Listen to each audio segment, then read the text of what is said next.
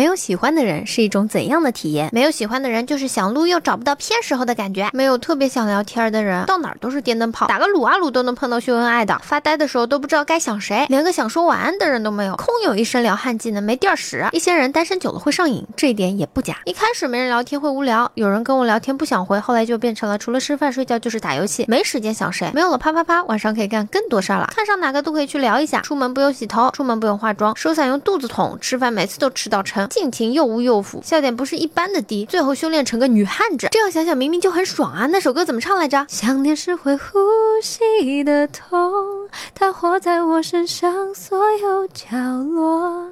恨你爱的歌会痛，看你的心会痛，连沉默也。了喜欢的人，这些痛通通远离你，何必自寻烦恼？主要原因还是我爱的人名花有主，爱我的人惨不忍睹。所以一些女生学会了追星，在有了自己的爱豆之后，越来越看不上身边的屌丝，心中的男神随着电视剧换了又换，简直是要陷入单身死循环的节奏。一些女生则投入了二次元的怀抱，找到了一个又一个的萨玛，然后把他们一个一个配成了对，最后你就会发现，友谊的小船说翻就翻，爱情的巨轮说沉就沉，唯有单身狗的独木舟屹立不倒。其实有喜欢的人更可怕，因为说的好像有喜欢的人就不大声一样。